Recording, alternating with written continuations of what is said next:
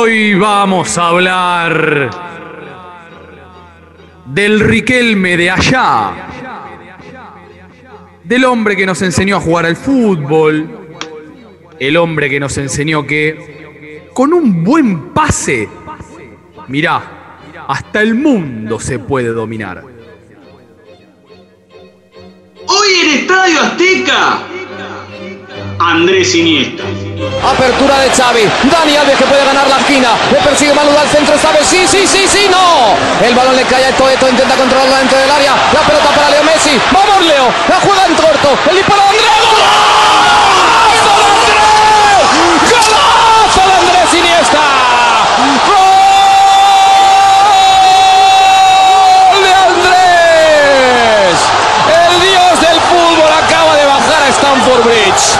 No es Andrés Iniesta, es el dios de la justicia del fútbol, porque la mezquindad no se puede pagar y el, el riesgo, la fe que ha tenido el Barça sí. Llegó un primer y único pase bueno de Dani Alves. La pelota rechazada y Andrés con la categoría que tiene el de Fuente Alvilla marca el gol que mete al Barça en la final. creo que el fútbol es pasar la pelota bien, fuerte y controlarla.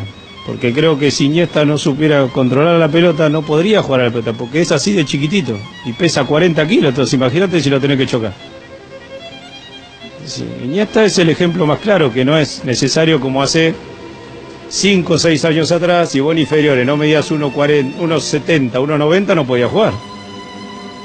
El que medía 2 metros, ese ya era titular en inferiores. Entonces Iniesta, que en el fútbol argentino no hubiese jugado nunca. Creo que es el único que nos enseña a jugar a la pelota. Es el mejor de todos. Si estamos sentados en la tribuna, decimos el 4 va solo, el 4 va solo, y él da la vuelta para dársela al 4. Es decir, si- yo tengo unas cosas que son, no sé, me pasaba. Es que es como mane- jugar a la pelota, me parece como lo hace él, es como ir manejando la autopista. Si hay un choque, parce, ¿vos seguís por ahí o vamos por otro lado? Doblamos, ¿no?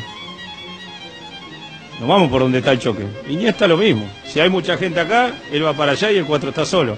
El único que se mete en el choque es Messi. Messi se mete ahí porque él no sabe cómo carajo hace, él sale, hace el gol y no se da cuenta. Se va a la casa y lo mira por la tele. Esta rueda de prensa es para, para hacer pública mm, la, la decisión de que esta temporada es la última.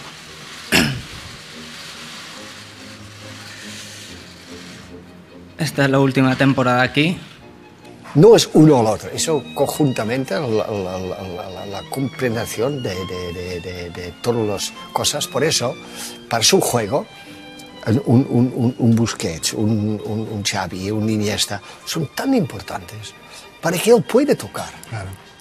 Además tienen el mismo, el, el- el- el enorme ventaja que cuando los ven, lo ven en los ojos, porque los dos todos son al mismo tamaño. Del mismo peso. No, no, es esto, que también es importante, que no hace falta, lo ves todo.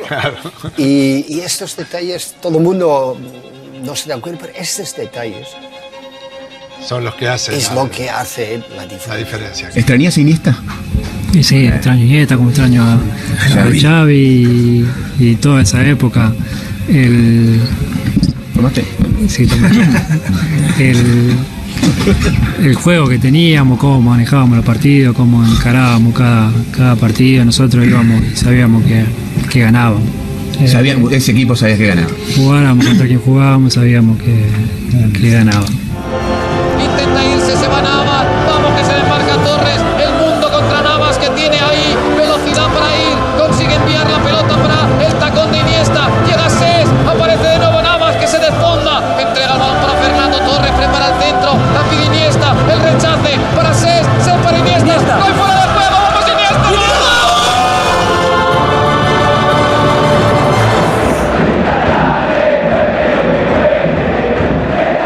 Yáñez, sea usted bienvenido al programa más maravilloso del universo, Federico.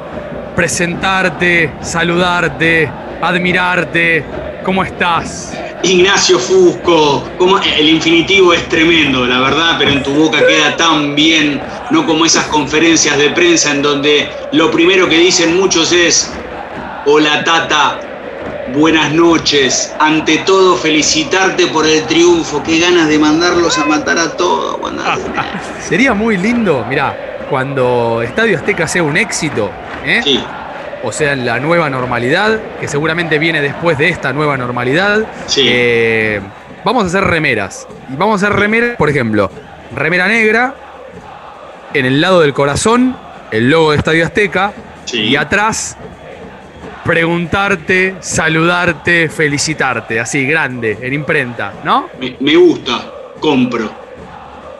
Sí. Compro y después y otro tipo de frases. Sí, obvio. Una es ¿De qué- bienvenidos al programa No. más maravilloso del universo, es aseguro. ¿sí? Eh, ¿De qué querés salir campeón? A- adelante. Y vos Sí. te das vuelta y atrás, de la concha de tu madre vas a salir campeón.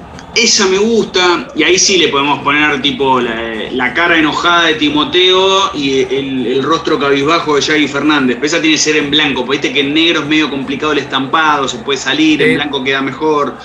Eh, sí, no, hay un montón de. Ya hoy, por cómo están los tiempos, eh, la de Pelé debutó con un pibe no corre. No, no, no, me parece que esa no. Eh, a ver, ¿cuál más? Bueno, hay una revista española que se llama Panenka. Sí. Si quieren chusmearla, primero la revista es una bomba.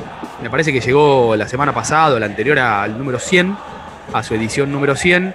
Y creo que también eh, diseñan y venden remeras con frases media históricas, grosas. Eh, estaría, estaría bien. eh. Bueno, que hay emprendedores, esta nueva palabra, ¿no? Sí. Eh, que, mm, por ejemplo, no sé, cuadros con Gallardo y creer. Sí. Solo la palabra creer, por ejemplo. O eh, me acuerdo también otro cuadro, creo que es hincha de River, por lo visto el que hace los cuadros, porque ahora que me avivo todos los cuadros son de River. Eh, por ejemplo, un cuadro que tiene como tres franjas y arriba dice, la primera dice 9, la del medio dice 12 y la de abajo dice 18. En blanco, rojo y un tono medio gris, blanco también, negro, eh, por ejemplo. Y así también tenés gente que te diseña estadios mini, tipo los Subutio. ¿Vos jugaste Sí. al Subutio? ¿Llegaste No, a tenerlo? No tengo idea qué es eso. Bueno, es un juego que lo vamos a explicar en otro momento.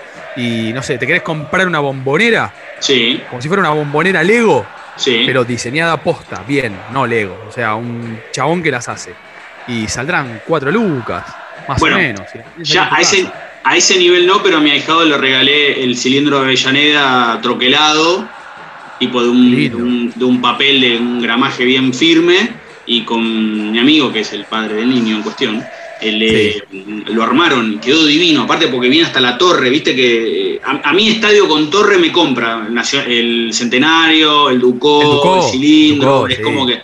Y voy a decir algo que si no lo dije antes, lo digo muy seguido en la radio, ahora lo, lo voy a aplicar a Estadio Azteca en caso, repito, que no lo haya hecho antes. Como joya arquitectónica, ediliciamente hablando, no hay estadio más lindo que el Palacio Tomás Adolfo Duco.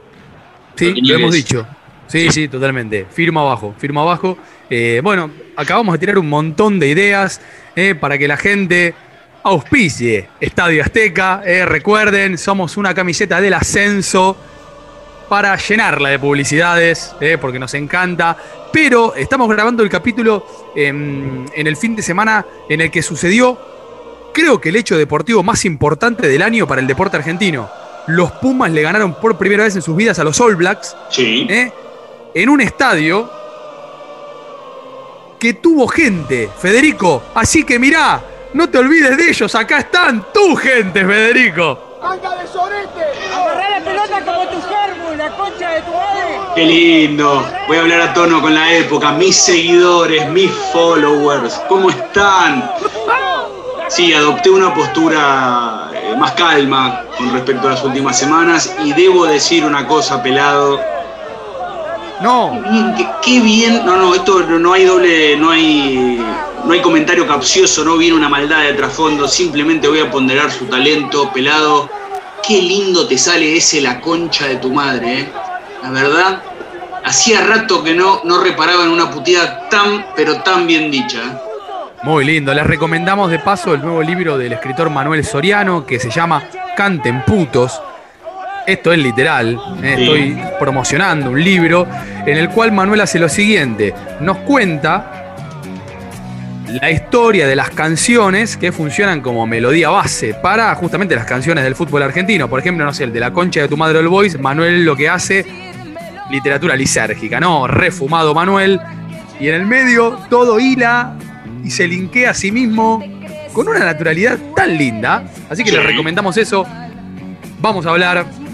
Pará. Sí, Federico. Un libro de Gurún Musical, una editorial que publica siempre libros muy, muy bonitos relacionados con la música, pero pará, si vamos a hablar de canciones de cancha, en donde se insulta a un montón de gente, hay un canto que es horizontal a todos los estadios, que es este.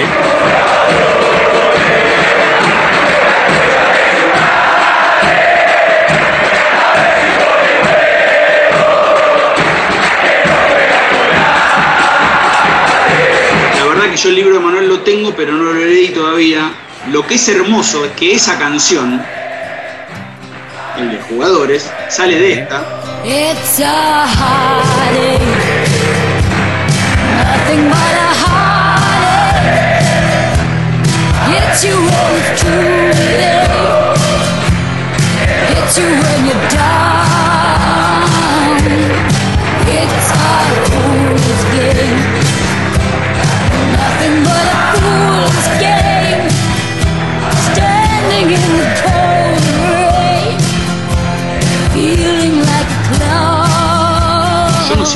Cómo nunca ningún periodista argentino la agarró Bonnie Tyler y le dijo, vos sabés que ese tema es el máximo hit en los estadios de fútbol argentino. Yo no sé si eso no pasa, primero porque nadie tuvo la chance de entrevistarla, si porque les da vergüenza o porque si tienen miedo que no comprenda el, el objetivo de la situación, se enoja y se levanta. Eso puede ser. Pero bueno, eh, podemos comenzar la nota ocasional con un preguntarte, ¿no? Sí. Eh, claro, totalmente. Bueno, vamos a hablar de uno de los héroes de nuestra generación. Ya nos agarró un poquitito grandes, a los que tenemos casi 40 años. Pero sí es verdad que es uno de los jugadores, Andrés Iniesta, que amamos sin haberlo visto nunca en vivo. ¿No? Como una especie de primer o segundo héroe televisivo, ¿viste? Televisado, como que, salvo que haya sido a verlo en el partido que la Argentina goleó a España después del Mundial 2010 acá en el Monumental, que encima los españoles estaban tambaleando de la joda que habían tenido la noche anterior. Vinieron de viaje egresados. Pará, vinieron de viaje egresados y atajó Pepe Reina, basta. Claro, sí, totalmente, ¿viste? Iniesta es como nuestro Oliver Atom real, ¿no? Un dibujo animado. Yo creo que con Ronaldo, el original, les recomendamos nuestro episodio. Y con Ronaldinho, les recomendamos nuestro episodio. Iniesta forma parte de esa trilogía. De gente que parece que, que hubiera jugado en tu club. Y en realidad no, lo viste toda tu vida por, por televisión. Realmente. Eh, le gustaban a él Guardiola y Laudrup. Eran sus dos referentes, ¿sí? Laudrup, bueno, obviamente Michael, ¿no? Eh, como- Brian es bueno también, ¿eh? Brian también es bueno, pero porque Laudrup jugó en Barcelona, después jugó también en el Real Madrid. Eh, coincidió justamente con Guardiola, ¿no? Aquel equipo de comienzos de los 90, el equipo de, el equipo de Cruyff. Antes de darte mi banderín, te regalo una pequeña escena que es muy divertida. Gala de balón de oro de la FIFA. Sí. Se cruzan en un pasillo Cristiano Ronaldo con Dani Alves. En aquel momento, los dos todavía en Barcelona y en Real Madrid. Esto tiene que haber sido 2016, más o menos por ahí. Y entonces Ronaldo se cruza con Dani Alves y lo empieza a carajear por una cosa que Dani Alves había dicho en la prensa. Entonces Ronaldo le dice, no sos hombre, ¿eh? lo decís a través de la prensa, ¿cómo vas a decir eso? Y Dani Alves medio se le planta, ¿viste? Y en un momento, mientras están frente a frente como en un pesaje, pasa Iniesta. ¿Viste? Chiquitito. Además vos te, te lo imaginás, ¿viste? Con los chupines más chiquito todavía. Entonces Ronaldo como que frena toda la escena y le dice a Alves, pará. Lo frena Iniesta, lo mira para saludarlo, para darle la mano a Ronaldo, lo mira a Alves y le dice, ¿ves? Este sí es un señor. Y le da la mano. Ronaldo a Iniesta. Y yo me imagino que Iniesta, ¿viste? Pasó como diciendo, no entendía nada, ¿no? Como te saludan en el almacén. ¿Qué sé yo? Iniesta que lo más loco que hizo alguna vez fueron dos cosas. Una, en los festejos por el título de 2010, medio que agitó en el estadio un tanto tomado, no al nivel de Messi el año anterior, en 2009, el festejo del triplete que estaba doblado. Y la otra maldad que hizo, maldad entre comillas, claramente, estaba en un, como en un bar con los amigos y con la mujer, y se le acerca una señora mayor y le, le pregunta si él era el mozo. Y él le dice que sí. Y la señora le pide una Fanta y él se empieza a reír y dice, no, disculpe, señora, era una broma. Y la señora le pidió disculpas. Eso es lo más loco que vas a escuchar una vez de Iniesta. ¿eh? Es muy bueno. Bueno, vamos a hablar de la depresión. Él sufrió una depresión, como toda depresión jodida, eh, antes del Mundial 2010, ese año previo al gol de... Perdón. Ernesto. Ernesto. ¿En qué ciudad? Momento, pero no tenés que contestar vos, ¿eh? Momento. ¿Quién quiere ser millonario? En el show maravilloso de Estadio Azteca. Ernesto Cherkis Vialo. ¿En qué ciudad Andrés Iniesta convirtió el gol más importante de la vida del fútbol español? No sé, Fede, si vos querés asistirlo o decir algo antes. Es fácil, Ernesto. Es el estadio Soccer City de... El Johannesburg. Muy bien, Ernesto. Muy bien. Será todo destinado a la Fundación Federico Yáñez, igual, ¿eh? Porque todavía Gracias. continuamos con el óleo calcario Sí. y ese tipo de cosas, ¿sí? Pero bueno, tengo mi banderín. Upa. Tengo mi banderín. Estamos en Brujas, en Bélgica. 29 de octubre de 2002. Uno de los escudos es obviamente el del Brujas, que es como el del Real Madrid, pero con la camiseta del Inter adentro y torcida. ¿Se lo imaginaron? Sí, como el español de Barcelona, pero en vez de blanco, negro. Y azul, Bien, azul y la corona. El otro escudo, obviamente, es el del Barcelona. Taché todos los apellidos del Brujas porque no conozco ninguno y tampoco me importan. Voy al equipo que dirigía Luis Vangal.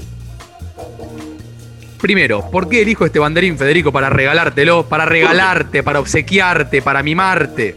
Agradecerte. Y agradecerte. Es porque es el día que Iniesta debutó en Primera División. Mira, Debuta en Barcelona, esto es eh, partido de Champions, ¿sí? Gana, gana Barcelona por 1 a 0. El equipo, dirigido por Luis Vangal, en que les recomendamos la crónica de Juan Villoro sobre el suicidio de Enke, el arquero alemán. eso, y, y hay un libro muy bueno también. Búsquenlo, es, ya que hablamos de depresión, este pobre, pobre hombre, bueno, eh, que si no sabe la historia, básicamente falleció su hija y ese años después se tiró la vida del tren. Bien. Enke, el arquero, el capitán del Barcelona, Barça con 3 en el fondo, el capitán y líbero con la número 5, Carles Puyol. Bien. Después tenemos a Navarro, tenemos a Tortolero. Tortolero. el- Lindo nombre. el por la izquierda. Encaralo a Tortolero. Tiene nombre, ¿sabes qué? De, no de alumno quilombero, sino de ese que cuando se mandaba una, el profesor ya lo tenía tan entre ceja y ceja que le gritaba ¡Tortolero!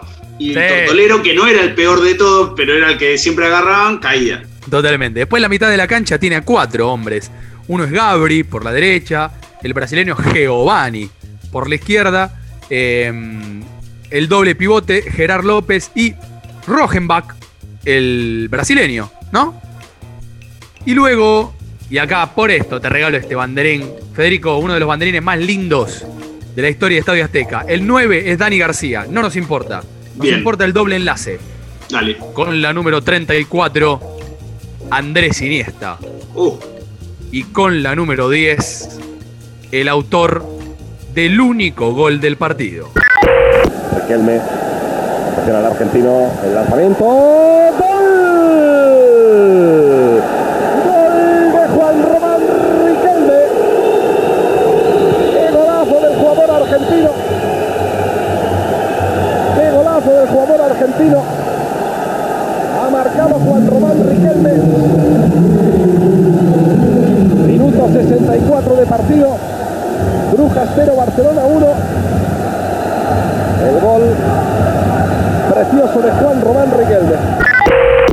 Después de que Riquelme hiciera esto, lo abrazan entre todos, ¿viste? Montonera. Con el último hombre con el que Riquelme se queda abrazándolo es con Andrés Iniesta, que no solo tiene la 34, sino también tiene pelo. Así que, tomá, todo para vos. Viste que Iniesta es, de esos deportistas que no tiene ni cuerpo, ni cara, ni actitud de deportista. Es más, creo que no sé si fue Pep Guardiola que alguna vez dijo que no tiene tatuajes, no tiene aritos, no se pinta el pelo, en este caso ya no podría hacerlo, no usa ropa estridente, lo más loco que hizo, lo que contábamos recién en, ese bar, pero aún así es, eh, a mi gusto, es el jugador más inteligente que vi en mi vida. Sí. Después sí, lo vamos sí, a sí. ir de- desarrollando. Yo Bueno, también. Román, eh, Román también. O sea, lo, lo mismo que pensás vos, Federico. Sí. Porque los talentosos piensan lo mismo, ¿no? Es una única línea de pensamiento. Riquelme piensa exactamente lo mismo que vos. Y creo que el fútbol es pasar la pelota bien, fuerte y controlarla. Porque creo que si Iniesta no supiera controlar la pelota, no podría jugar a la pelota, porque es así de chiquitito y pesa 40 kilos, entonces imagínate si lo tenés que chocar. Sí, Iniesta es el ejemplo más claro, que no es necesario como hace 5 o 6 años atrás, y vos en inferiores no medías 1,40, 1,70, 1,90, no podía jugar.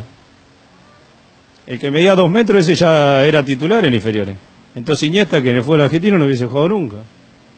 Creo que es el único que nos enseña a jugar a la pelota. Definición obviamente hermosa de, bueno, sí, creo que el hombre que más se parece a Iniesta, ¿no? Justamente es como que Iniesta es como un tutorial en sí mismo, ¿no? Es como un enganche que viene con las instrucciones para jugar a la pelota, cosa de que todos veamos esas instrucciones, las jodas que solamente le salen a él, eh, ¿no? Eso, eso por un lado. Después por el otro, Messi, en la biografía de Iniesta, que la vamos a ir recorriendo de a poquitito, el libro se llama La jugada de mi vida, lo escribieron Marcos López y Ramón Besa. Messi en ese libro dice que lo que le maravilla de Iniesta a él es que hay un momento en el que parece que lo vas a atrapar. Hay como un segundo donde el rival cree que se la saca. O sea, le vas a quitar la pelota. Pero de repente Iniesta hace tic y se va. O sea, siempre, siempre Iniesta se termina yendo, dice, dice Messi. Y vos hablabas de Iniesta como enganche, pero Iniesta en la Masía se formó de cuatro. Y si uno habla de la camiseta número 4 en el Barcelona, hablamos de lo que para nosotros vendría a ser el 5. Camiseta, la número 4, la que usaba justamente Guardiola, posición en la cual también jugó Xavi. Es más, cuenta la leyenda ya que en el- uno de los primeros entrenamientos de Iniesta con la mayor del Barcelona, Guardiola, que ya estaba en los últimos años, se le acerca a Xavi y le dice, vos me vas a sacar a mí, pero él te va a sacar a vos. Después, afortunadamente, Rijkaard, el propio Guardiola, Luis Enrique, hasta el Tata Martino, decodificaron que lo mejor era la coexistencia y no justamente el uno o el otro.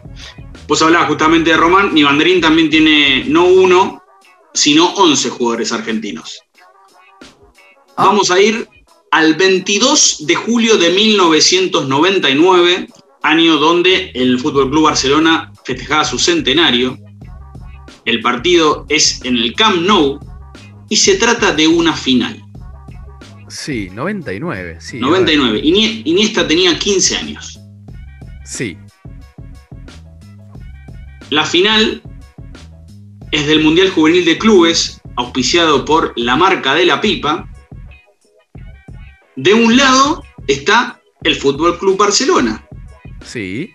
donde salvo Iniesta, los demás apellidos han pasado sin pena y sin gloria. Pues si yo te digo Rubén, Xavi que no es Xavi, Juanpe, Iniesta, Martos, Troiteiro, Jordi, Gilberto, Andreu, Alfi y Llamas, nada. Es más, vamos a los suplentes. Roqueta, Guillem, Zurita, Manolo, Dani, cero.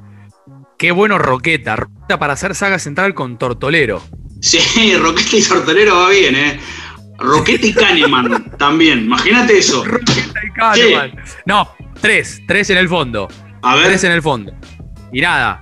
Roqueta, Kahneman y Tortolero. Eh, imagínate, te dicen, Fusco, hoy jugamos Eh. contra el Barcelona de Roqueta, Kahneman y Tortolero, papá.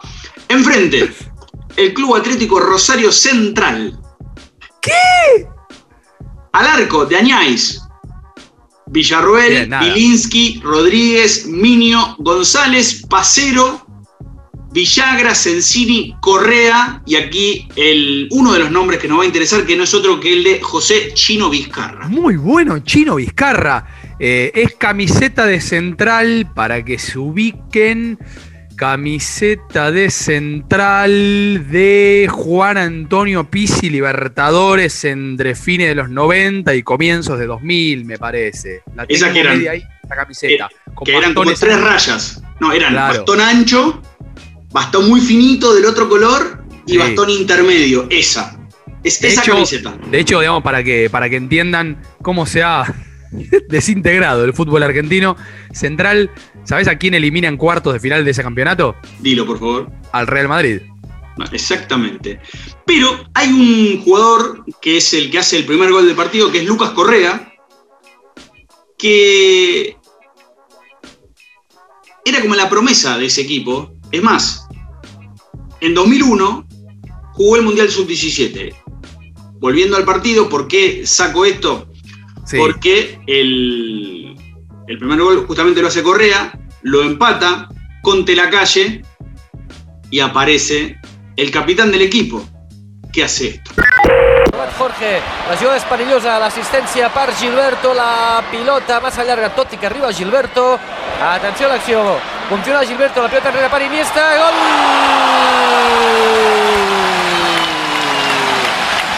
Gol, gol, gol, gol, gol, gol, gol, gol, gol, gol, gol. Ha marcat Iniesta el gol d'or. Ha marcat Iniesta el gol d'or. El Barça, campió de la Nike International Premier Cup. El gol d'Iniesta, la badada defensiva del Rosario. Como verán, nosotros siempre jugamos con el tema de que el catalán te corta las palabras, acá te las agranda, porque es a del Rosario en vez de a Rosario, pero bueno, lo significativo Claro. es que el título de campeón y de mejor jugador no se lo entregó otro que justamente Pep Guardiola, que 10 años después eh, sería como el comandante de lo que al menos para nosotros es por ahora el mejor equipo de clubes de toda la historia. Pero yo te lo mencionaba justamente a Lucas Correa, porque en 2001 jugó el Mundial Sub-17 de Trinidad y Tobago. Sí. Argentina terminó siendo cuarta, pierde con Francia en las semifinales, pierde por el tercer y cuarto puesto contra Burkina Faso, equipo con el cual habían debutado en el Mundial, donde Correa hizo un gol. Sí. Pero antes de seguir, por respeto a la cantidad de mensajes que recibimos, van unos mensajes. En este momento finaliza el horario de protección al menor. Señores padres, la permanencia de los niños frente al televisor queda bajo su exclusiva responsabilidad. Bueno, pasada la formalidad, Nacho, poné la clave, por favor. Eh, pará. Uy, ¿cuál era la... Ah, sí, está bien. Lionel Scaloni sigue siendo el técnico de la selección. Acá. Es, está. Listo. En ese seleccionado sub-17 jugaban los siguientes futbolistas. Gonzalo Rodríguez, Javier Mascherano, Pablo Zabaleta, Carlos Tevez, Maximiliano López. Y agarrate, ¿eh? ¿Estás agarrado? Eh, sí, no de lo que se están imaginando por los audios, pero sí. ¡Rubén Zambuesa! Sí, claro que sí, Cañito. ¡Qué lindo! El, el hombre que se comió una de las expulsiones más, tan- más tontas en la historia del fútbol argentino. Qué divertido. Qué bonito. El- bueno, pará, en el. mm, Después del campeonato de Tu Banderín, le hacen una nota eh, de Barça TV a, a Andrés Iniesta. Y esa nota la pasan después en un proyector el día que el plantel del Barcelona despide a Iniesta. Es una conferencia de prensa en la que Iniesta arranca a hablar y al toque obviamente se quiebra, eh, como que se larga a llorar y después ponen a todos los jugadores como en un cine, ¿viste? En un mini cine y pasan la siguiente nota. ¿Te ves como cuatro capitán y organizador del primer equipo del Barça dentro de unos años? Hombre, ojalá sea así, pero aún falta mucho. Pero estoy trabajando paso a paso y con ilusión a ver lo que pasa. Bueno, ya sabemos a quién tiene que pagarle derechos. Mostaza Merlo y por ende Ariel Rodríguez y Martín Souto. Fue Iniesta, viejo, el del paso a paso, año 99. Eh, paren de chorear. Se los pido por favor, paren de chorear. Eh, un Iniesta nada, que era exactamente igual al Iniesta grandote que está ahora en la jubilación de privilegio de Japón. Eh, de hecho, hay una cosa que dice Fed que es verdad. No jugaban juntos Iniesta y Xavi, como ahora nos acostumbramos a nombrarlos. Uno dice, por ejemplo, eh, Olimpo, la espada. Iniesta, Xavi. Listo. No, no hay mucho que pensar ahí. De hecho, bueno, yo creo que es muy divertido esto que ha pasado. Algún día deberíamos invitar, Fede, a un sociólogo para que nos lo explique. ¿Por qué la cancha de Olimpo se transformó en un reducto, en un estadio eh, dificilísimo para un Barcelona imaginario que visita el país? ¿Por qué? ¿Viste cuando Iniesta, Xavi, no, llegan a venir estos dos a la cancha de Olimpo y saben lo que es? No sé por qué. Al contrario, jugadores como esos en una cancha, cuanto más compacta mejor porque saben jugar a un toque en espacio reducido, lo mejor que le andá a mandarlos a jugar a Morumbí, ahí te la regalo, que tenés que, correr y correr y correr, ¿no? Andá a jugar ahí, se- se- lo mandás a Xavi y Iniesta a jugar a la cancha argentina, se mueren de risa. Claro, bueno, de hecho, en el. con esto de que no, no, no jugaban juntos, hasta que bueno, llegó Guardiola ya después de ahí, con Aragonés en la selección y después también con Del Bosque, jugaron toda la vida juntos. Eh, Guardiola, lo contamos en el capítulo que hicimos de él. No sé si hicimos un capítulo de Guardiola, pero en algún momento lo contamos. Sí, sí, lo hicimos, lo hicimos, quédate tranquilo. Perfecto, muchas gracias. ¿eh? Eh, tu nombre era, discúlpame. Yo, eh, ah, Martín. Ahí está. Bueno, Martín, escuchame. Guardiola escribió eh, en el Mundial 2006 para el diario El País. Iniesta era suplente en España, Messi era suplente en la Argentina. Y entonces, como Messi jugaba los últimos 15 minutos de cada partido contra México, contra Serbia en el 6 a 0, Guardiola escribe: Nadie duda de que Messi le dará a la Argentina lo mismo en 90 minutos que en 15. Ayer, escribe Pep Guardiola, que en ese momento jugaba en Dorados de Culiacán. Ayer fue aquel caramelo que tiene la madre en el bolso guardado, y bien guardado para dar a su hijo cuando no deja de llorar, y que siempre funciona, aunque sean solo 15 minutos.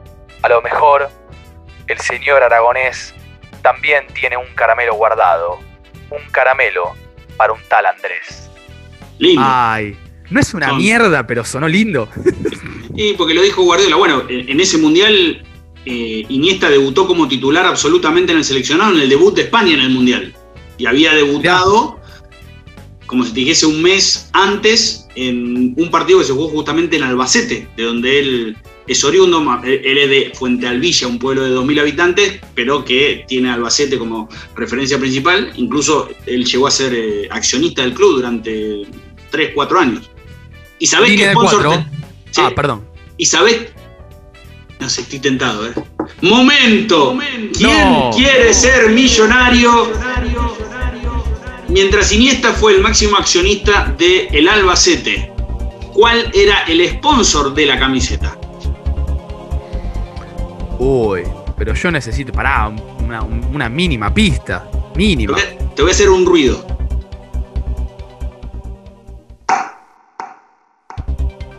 No es una pelota de tenis. No, no, es un corcho de vino. Sí. Eh, bueno, esto, bueno, como saben, nosotros destinamos el dinero ganado a diferentes fundaciones, ¿no? Esto es para la fundación Luca Fusco, eh, que es mi hijo, ¿no? Así podemos pagarle la colonia de vacaciones. Eh, un vino. Y a ver, tiene que ser un vino español, imagino. Sí. Qué difícil. No debería ser tan difícil. No, que yo no sé nada de- ni de vinos españoles, ni de. No, no, no, voy a. per- Hijo, perdóname. Hijo, perdóname, pero el único vino para mí es este. Recero el vino sanjuanino. Nuevo recero, hecho como Dios manda. Eh, No, bueno, eh, pará, no, no, eh, tengo que. Bueno, igual, igual voy a arriesgar. Eh, voy a arriesgar. Eh, termidor. Bueno, igual de todos modos, decirle a Luca que con la pandemia era también bastante jodido que hubiese Colonia, con lo cual no se iba a perder mucho. No, el sponsor que tenía no era otro que Bodega Siniesta, justamente. No, no, sos un hijo de put. No, chicos, seguidores, followers, followers. A él. ¡Eh, loco! Vos sos periodista, no, tenés que investigar. El chabón tiene una empresa de zapatillas y una bodega, no es tan difícil. No, dejate de joder. Qué bueno, vino siniesta, ¿no? Bueno. es muy bueno. Y hablando de alcohol, vos hablabas de Xavi y tenemos que hablar de la Masía. Sí, es verdad. Pero para hablar de la Masía, ya que estamos en tren de hacer ruidos, sí, una cervecita hasta ahora, digo, es casi 7 de la tarde de un domingo, la gente sabrá entender con el calor que está empezando a hacer. Eh, básicamente porque en un acto medio grotesco de reduccionismo podemos decir que Iniesta es lo que es por una cerveza. ¿Por qué? Vamos a viajar al 15 de septiembre de 1972. Iniesta no era ni una promesa, ni siquiera una intención. Es más, no sé si sus padres estaban juntos ya para ese momento, pero se jugaba la final del campeonato de Cataluña. De un lado estaba justamente Barcelona, dirigido por Josep María Minguela, a la postre y para la historia el hombre que llevó a Messi y a Maradona, mejor dicho, que llevó a Maradona y que hizo firmar a Messi con el Barcelona. Y del otro lado estaba el Fútbol Club DAM, que es como una suerte de Renato Cesarini catalán, pero que no tiene equipo de primera división, solamente conjuntos hasta 18 años. Imagínate lo importante que era ese partido, que estaba el presidente de la Federación Catalana, el presidente del Barcelona y hasta estaba Rinus Michels, el entrenador del Barcelona mayor, el hombre que dirigió la Naranja Mecánica, el Ajax del triplete, eh, El hombre Holanda que campeón. Sí. ¿Cómo? El hombre que inventó el futuro. Más o menos, totalmente. El hombre que vio en cancha como Marco Van Basten le hacía ese gol hermoso a la Unión Soviética en la final de la Eurocopa del 88. El Fútbol Club Dam es propiedad de la Estrella Dam, una cerveza catalana muy conocida. Esa sí, la. Bueno, en la lata roja, que más de una época vendían la franquicia con el logo del Barcelona. Ganó el DAM 3 a 2. Y Agustí Montal, el presidente del, del Barcelona, Agustí, no Agustín, medio No, caliente. Claro siempre, claro, siempre recuerden, el catalán es como un español asmático. Sí, Ignací, Federic, eh, sí, sí, sí. Ah, Y Agustí, caliente como una pava, declara en una revista. Hay que hacer algo. Esto no se puede permitir. Vale que nos gane un equipo de fútbol, pero no que nos gane una cerveza. No, eso no. Ah, como era ese. No me sé catalán para tanto nivel, pero estaba medio. ¿Qué es lo que hizo así? El me señor. gustó, pará. Me, me Ah. gustó mucho, digamos. eh, das para doblaje de nuestras contraseñas de YouPorn. En el próximo capítulo. Ahí está. Igual viste que el, el porno traducido en español de España te da risa. Digo, eh, no por los españoles, digo, es como que lo que escuchás de fondo, ay, méteme la polla, méteme la polla. Es como que no. Pero bueno.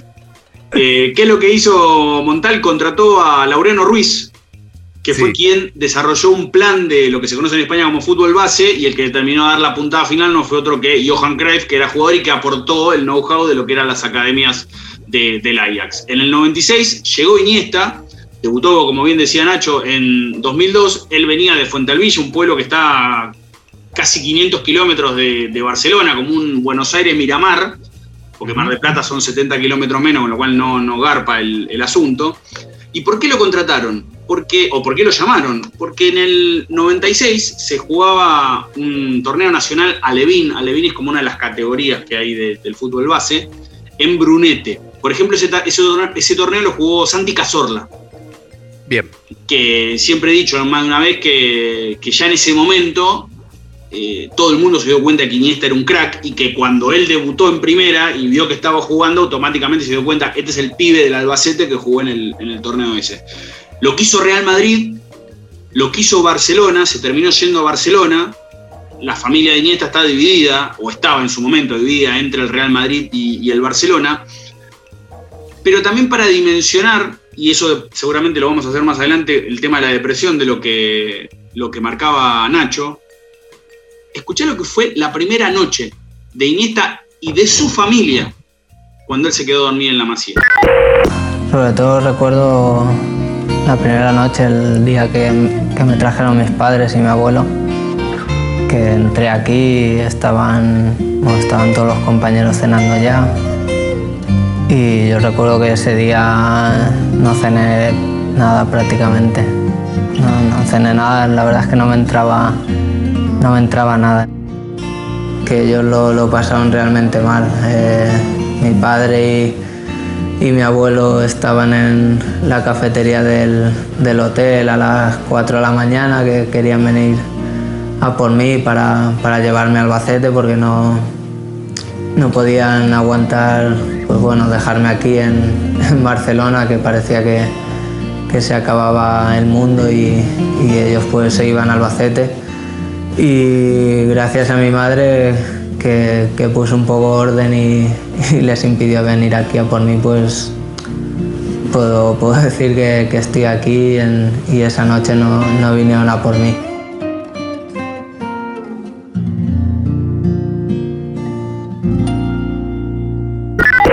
Viéndolo hoy a la distancia, escuchar esto de el tipo que hizo el gol más importante de la historia del fútbol español, te lo hace dimensionar un poco más. ¿Sabes qué le pasó el día del debut? Del debut en los debut, juveniles, perdón, ¿eh? eh, Claro, debut de juveniles, claro, sí. Eh, no, no, no sé. Se quedó dormido. Menos mal, pará, menos mal, porque no durmió. O sea, se quedó dormido, no desayunó y le clavó cuatro de los ocho goles, con lo cuales el Barcelona le ganó a, y escuchá este nombre hermoso, ¿sabes cómo se llama el rival? No, a ver.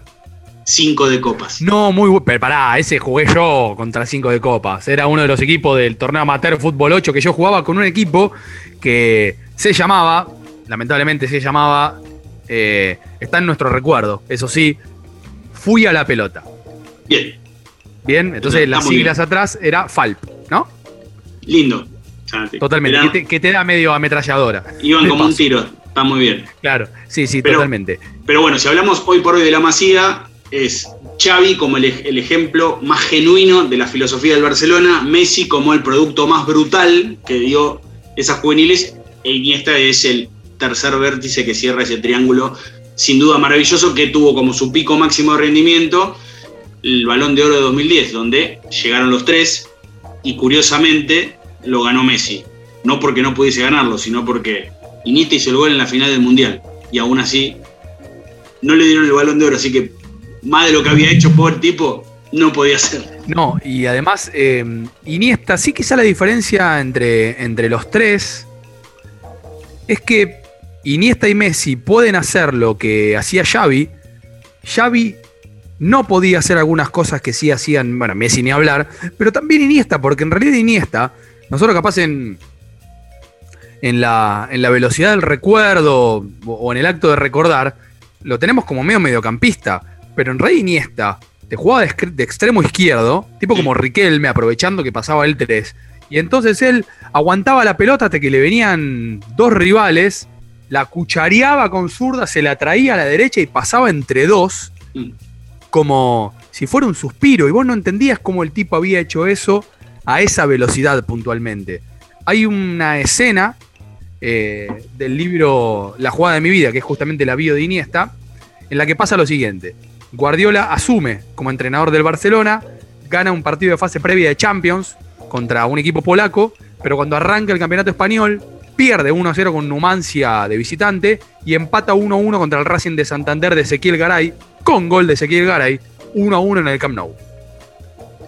Bueno, dos fechas para el Barcelona son lo mismo, dos fines de semana para el Boca de toda la vida.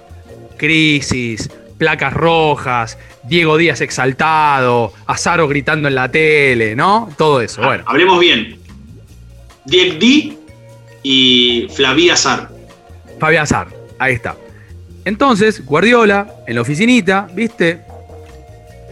Le tocan la puerta. Guardiola dice, ¿qué sería? Pasá. Pero ahí le comí la R, que sería Eh, paz. ¿No? Pasé, pasé, viste, porque también te, te ponen la E, me- medio inclusivo el catalán. Es verdad, cierto, bueno. Eh, pasé, le dice Guardiola. Hola, mister. Y aquí ya estoy leyendo. Abrimos el libro eh, de la historia sin fin. Hola, mister. Una figura pequeña, normalmente silenciosa, asomó tímidamente. No cruzó el umbral, pero habló de forma rotunda, sin concesiones al susurro. Tranquilo, mister. Lo ganaremos todo. Estamos en el buen camino. Sigamos así, ¿vale? Jugamos que te cagas. Nos la pasamos de fábula en los entrenamientos. No cambiemos nada, por favor. Lo ganaremos todo este año. Este año es temporada 2008-2009. El Barça gana los seis títulos que juega. ¿Y contra quién fue la primera victoria? Y acá te pido por favor que la contraseña la pongas vos. Uf. Pará. Porque si tuve que reiniciar todo y tuve que cambiarla. Oh. Uh. Bueno, fíjate. Eh, levantamiento social en Perú y la Comebol no sabe si suspender el partido contra Argentina. Ahí está. Perfecto. Esto es minuto a minuto, ¿eh? porque cuando ustedes Sí. escuchen este capítulo, no sabemos si hubo una guerra civil, si incendiaron el estadio con los jugadores adentro, o si finalmente hubo un partido de fútbol en el medio de un estallido social. ¿No? Bueno. Dale. Esto es Barcelona contra Sporting Gijón. Sí. Esto es 2008, primera victoria liguera de la vida de Guardiola en Barcelona. Luego Sí. de que Iniesta le dijera, ¿me podés decir vos, Fede, jugué- eh, jugamos que te cagas? Hola, mister. Jugamos que te cagas. Igual que expresión de mierda, boludo, porque jugás que te cagas. Es horrible. Estás jugando y te sale un sorete. ¿Cómo es esto? Eh, muy bien, un abrazo grande, eh, Leonardo, que quedó ese short. Bien. Víctor Valdés. Dani Alves. Rafa Márquez. Carles Puyol. A Vidal. Busquets. Keita. Xavi. Messi. Eto'o e Iniesta de extremo por la izquierda. Dos de Messi, uno de Xavi, otro de Iniesta, el último de Eto'o. 6 a 1. Después de él que jugamos que te cagas. Ahí en la oficinita de, de Guardiola, el cónclave de los dos pelados. Bueno, vos marcabas el tema de, gol de Iniesta. Iniesta para el grueso de la gente es sinónimo de pase, no por nada, más de una vez eh, aquellos que han querido traerlo a, a generaciones anteriores a la nuestra dijeron que se parecía mucho a, a Bocini en cuanto a la, a la cuestión así del pase preciso, de la estocada. Pero Iniesta va a quedar en la historia por dos goles. El primero fue el 6 de mayo de 2009. De un lado, en condición de visitante, el Barcelona de Pep Guardiola. Del otro lado, el Chelsea de Gus Hiddink. Ya no estaba José Mourinho. El que ganaba ese partido se metía en la final de la Champions. Si empataban en goles, el que pasaba era el Barcelona. Ganaba 1 a 0, justamente el Chelsea desde el minuto 9 con un gol de Michael Essien, que termina siendo no protagonista, pero sale en la foto de la última jugada, que no es otra que esta. Apertura de Xavi. Dani Alves que puede ganar la esquina. Le persigue Manu al centro. Sabe, sí, sí, sí, sí, no. El balón le cae a. Eto'o intenta controlarla dentro del área. La pelota para Leo Messi. Vamos, Leo. La juega en corto. El disparo de Andrés. ¡Golazo de Andrés! ¡Golazo de Andrés Iniesta! ¡Gol de Andrés! El dios del fútbol acaba de bajar a Stamford Bridge. No es Andrés Iniesta, es el dios de la justicia del fútbol, porque la mezquindad no se puede pagar y el, el riesgo, la fe que ha tenido el Barça sí. Llegó un primer y único pase bueno de Dani Alves. Y La pelota rechazada y Andrés con la categoría que tiene el de Fuentealvilla marca el gol que mete al Barça en la final. Con ese gol de Iniesta, en donde se saca la camiseta y debajo tenía una remera amarilla y se lo ve a Pep Guardiola corriendo violentamente, Barcelona se mete en la final de la Champions que después le termina ganando en Roma a el Manchester United de Sir Alex Ferguson que a Pep Guardiola le decía Pepe. Y Pep Divino. no lo corregía, obviamente. Dicho sea de paso, si no leyeron el- la biografía de Pep de Guillem Balaguer, el prólogo lo hace justamente Sir Alex Ferguson y es muy cariñoso para con, con el catalán. Iniesta que había jugado la final de 2006 en París, entró en el segundo tiempo y asistió a Samuel Eto'o para que empatara en ese momento. Después el, último gol lo, lo hizo Belletti y le terminó dando el título a Barcelona. Y el otro gol, obviamente, tiene que ver con la final del Mundial de Sudáfrica 2010. Minuto 116, camiseta azul enfrente, estaba todavía Holanda, hoy tenemos que hablar de Países Bajos, pero en ese momento todavía era Holanda, dirigida por Bert van Marwijk. Y es una jugada en donde se da todo al revés. porque el pase lo recibe Iniesta de Fábregas, que a su vez recibe el pase del niño Torres. El gol, si nunca lo escucharon, es este.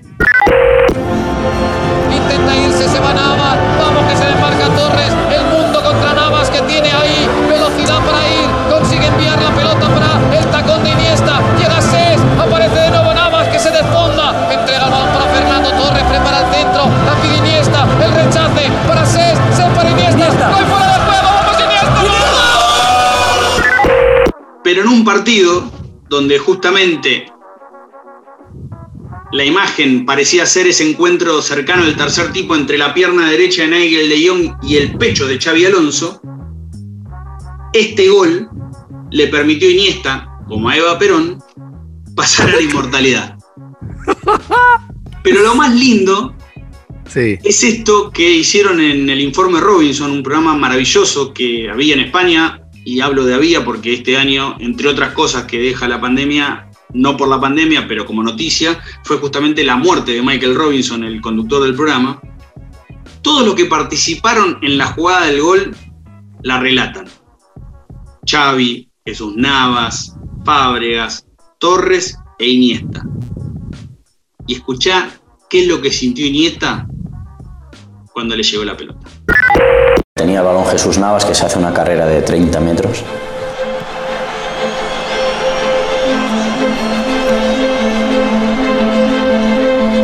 Y bueno, yo el balón hacia, hacia arriba, que paso el medio campo y hay un, como una especie de rebote. Y yo tal y como me llega, pues le doy de tacón a, a Sesc.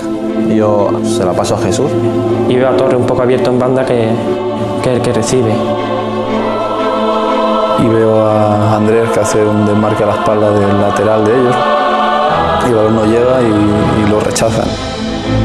Me cayó a mí y al ver a Andrés allí, pues, pues no digo que fue fácil, pero Andrés estaba en una buena posición a mí en diagonal para darle el balón. Se para todo y, y solo estamos yo y el balón. Como cuando ves un- una imagen en cámara lenta, pues para mí fue así. Es difícil escuchar el silencio, ¿no? Pero yo en ese momento escuché el silencio y sabía que, ese balón iba adentro. el festejo más allá de- del gol y la pila humana que se arma cuando Iniesta llega al córner de, de la cancha, se da en el trayecto intermedio de eso, que es cuando se saca otra vez la camiseta, como en el gol del Chelsea, y se lee, Dani Jarque, estás con nosotros. Dani Jarque era un jugador del Español de Barcelona, que había compartido seleccionados juveniles con Iniesta, que se había hecho muy amigo de él y que el año anterior había fallecido de un paro cardíaco mientras su equipo estaba haciendo la pretemporada en Italia. Iniesta, durante toda esa temporada, se lesionó mucho al punto que casi no llega al Mundial. Y como no le había podido hacer ningún homenaje a su amigo fallecido, esa mañana, a modo de confianza, lo agarró a Puyol y le dijo, voy a hacer un gol más importante que el tuyo contra Alemania. Puyol había hecho el 1-0 para que clasificarse a la final y a partir de eso se hizo escribir eso en esa remera que la vio todo el mundo y fue la manera de Iniesta de homenajear a su amigo. Sí, lo de, lo de Puyol es más divertido todavía. Estaban en un hotel de. Bueno, está bien, Ernesto, dale. Y estaban en un hotel después del 1-0 Alemania. Y entonces pasa un jugador alemán. Prepárate para un momento. Y este jugador, este jugador alemán le dice a Puyol: eh, ¿Por qué te portás así con mi país? ¿Qué te hicimos? ¿No? Eh, bueno, Puyol contesta con algo así ocasional, divertido, buena onda, charlan un cachitito y este jugador se va. ¿Qué jugador alemán pasó caminando por la mesa en la que estaban Puyol, Iniesta, otros jugadores de la selección, colaboradores, y lo chució diciéndole esto, che, loco, ¿qué te hicimos? Que metiste ese gol de cabeza. Momento. ¿Quién quiere ser millonario? En el estadio Azteca de los followers de Federico Yáñez. Los tenés a todos acá atrás del alambrado, ¿eh? A ver, Cuidado. alemán en ese mundial. Tiene que ser uno que sea medio. Sí, sí. Retirado, retirado. Es el que yo pienso, porque aparte, primero porque es el, el único alemán con Schweinsteiger de ese equipo así, y Müller medio picante, que decís, eh, que te lo imaginás, así medio, medio jodón. Eh, aparte porque no es rubio, no da alemán. Eh, y no era otro que el capitán, hablamos de Michael Ballack.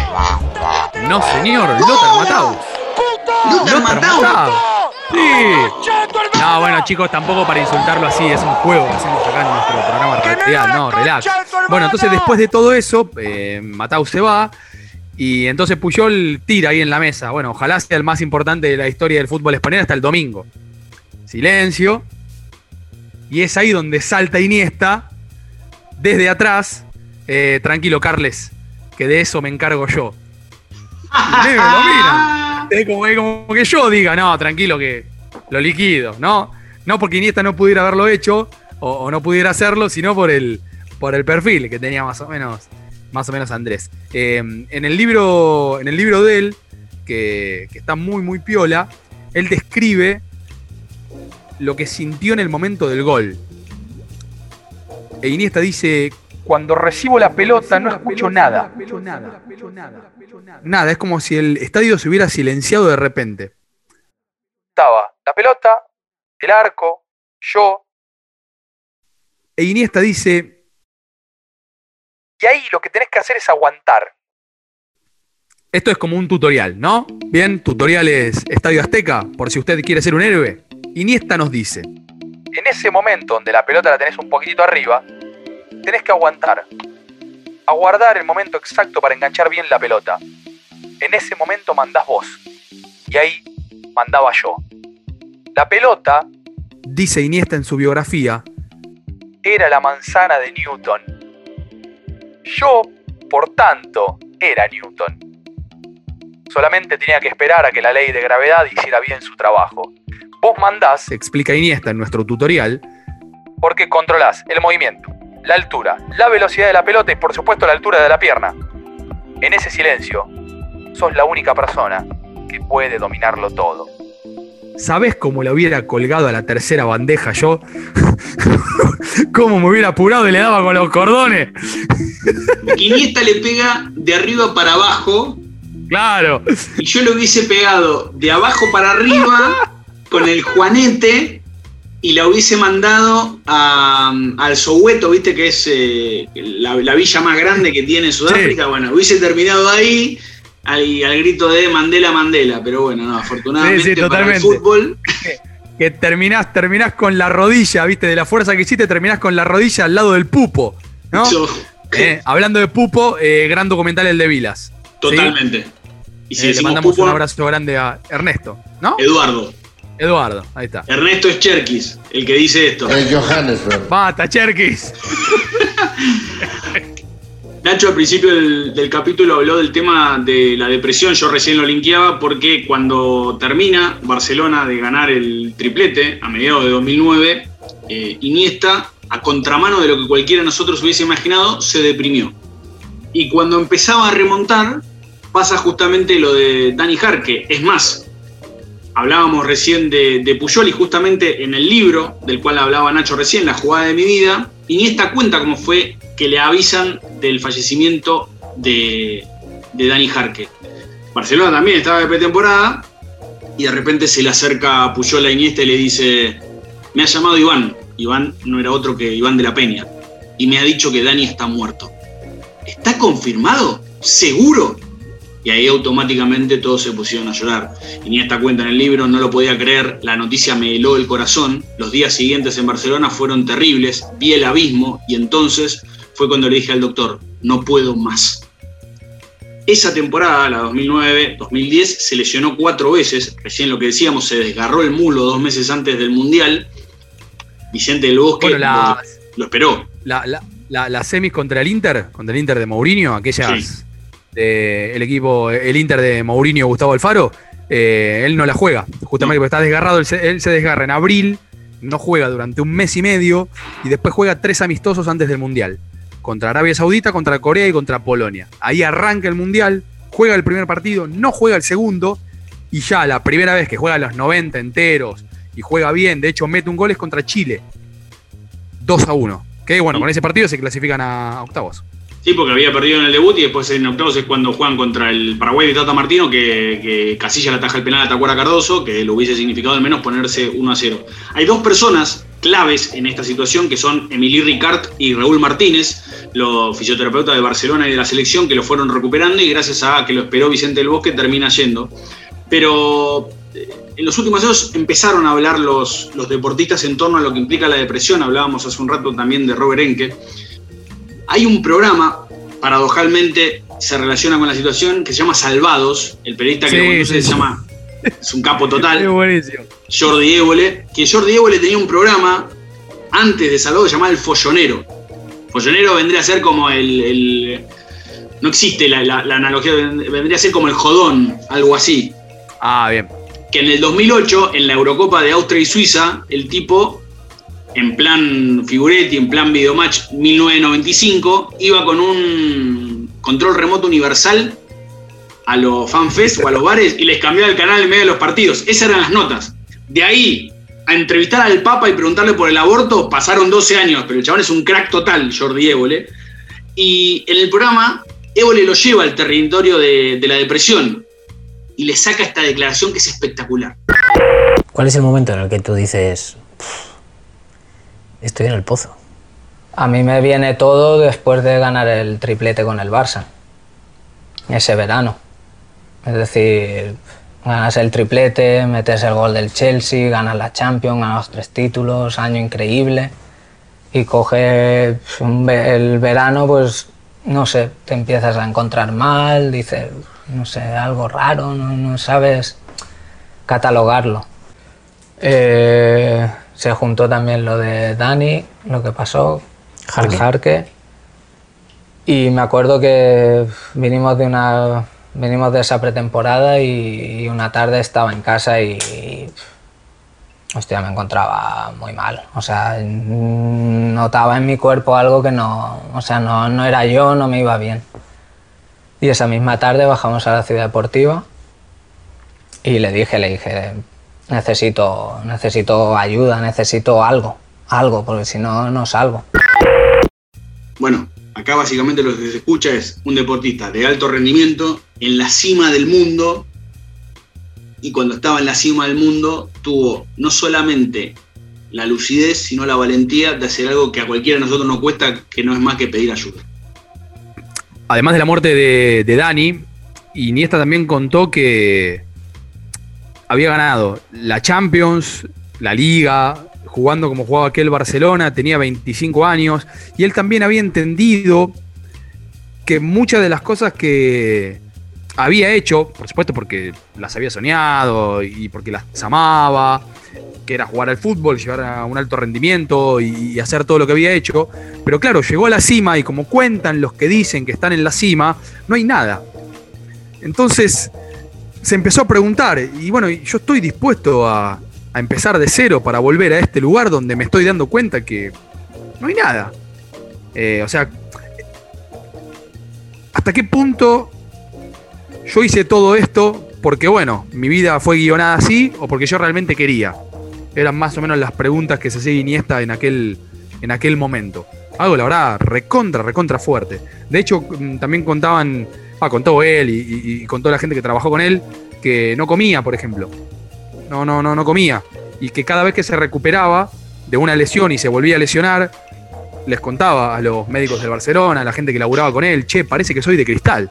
Eh, ¿No? O sea, así que se ha recuperado de eso para volver a escalar de vuelta esa montaña y bueno, ganar en 2011 el Mundial y todo eso. Sin embargo, eh, Vicente del Bosque, que es el técnico campeón del mundo con España y después también campeón de la Euro, la Euro 2012, la de 2008 la gana Aragonés, está dando una serie de entrevistas en el diario El País. Él es el, el entrevistador.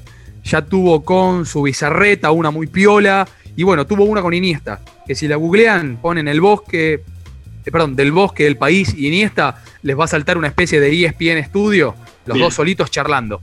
Y en un momento del bosque le pregunta sobre, bueno, en la selección, ¿cuál fue el momento en el que él se sintió magnánimo? O sea, que Sí. estaba en un equipo que era maravilloso. Pregunta del bosque, contesta Iniesta. Tú cuando, si, si tuvieras que pensar en un momento, decir, el, el mejor momento de la selección, ya sé, vas a decir el Mundial, el gol de que metí, pero ¿cuál es el- la sensación de ese día que digas, hemos sido un equipo, hemos jugado bien? No, para mí, hombre, evidentemente que el campeonato del mundo fue, fue increíble, pero, pero para mí la Eurocopa del 2012 eh, yo la recuerdo como el mejor campeonato. En la Euro de 2012, España le gana a Francia en cuartos, a la Portugal de Ronaldo en semis, Portugal de Ronaldo que después en 2016 es campeón de Europa, y en la final le gana 4 a 0 con un baile que yo creo que la hubo un 1 a 0 Alemania en 2008, que fue un baile pero sideral, que creo que es la final. La final, de semi- Nino Torres. Ahí está. En la semi del Mundial también 1 a 0 Alemania, un baile escandaloso. Y este 4 a 0 a la Italia de Buffon, Bonucci, Barzagli, Chiellini, Pirlo, De Rossi, Montolivo, Casano, Balotelli. Pará, boludo. Pará, avisante antes de esto. es- ¡Oh! No, pero mirá. Pará, pero ponele, ponele, igual, eh, perdón, antes el separador correspondiente. En este momento finaliza el horario de protección al menor. Señores padres, la permanencia de los niños frente al televisor queda bajo su exclusiva responsabilidad. ¿La contraseña ya está puesta? Sí. Perfecto. Casillas, Arbeloa, Ramos, Piqué Alba, Busquets, Xavi Alonso, Xavi Hernández, Silva, Fábregas, Iniesta. 4 a 0, maestro. ¿Sí? ¿Eh? Eso a jugar ahora en el Vissel Kobe con Dankler, Vermalen, Samper, Nishili, Yamaguchi, Sakal, Tanaka, Furuhashi. ¿Eh? De esos, de esos 11 que dijiste del seleccionado español que gana la final 4-0 con España, salvo Arbeloa, los otros 10 estuvieron en el plantel ideal de esa Euro. Che, pará, el técnico del Vissel Kobe, el, técnico, el equipo japonés de Iniesta es Fink. Y es alemán. Sí. Es el, es el hermano. ¿O es Flink? ¿Cómo es el del Bayern Múnich? Flick. Ah, Flick. Hansi Flick.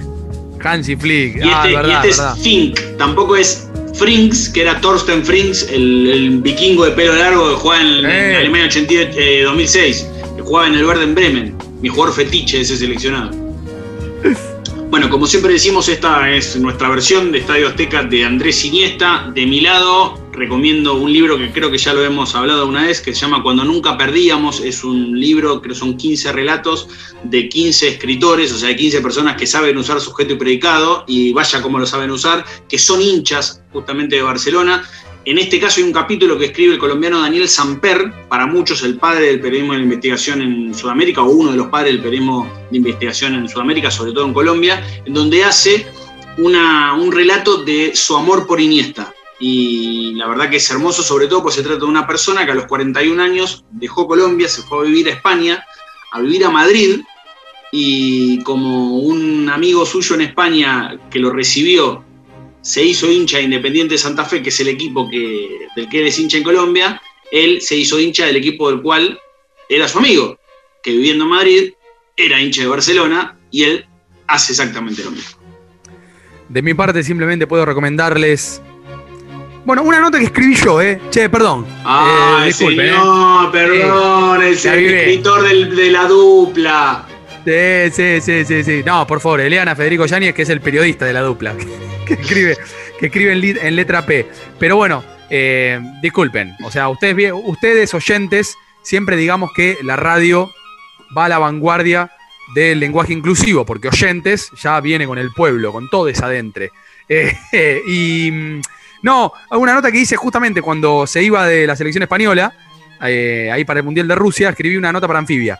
Y la, la dateé bastante. Me parece que está piola, así que si quieren chumear, ahí hay algo bastante, bastante copado. Y es esto, viejo. ¿Quieren aprender a jugar al fútbol? ¿Sí? Sábado de la noche. Están soles. No tienen nada para hacer. Se sirven un whisky. Se ponen en YouTube. Y ven jugar al hombre tutorial. Después no les va a salir así. Pero mientras tanto, se maman y se van a dormir en paz.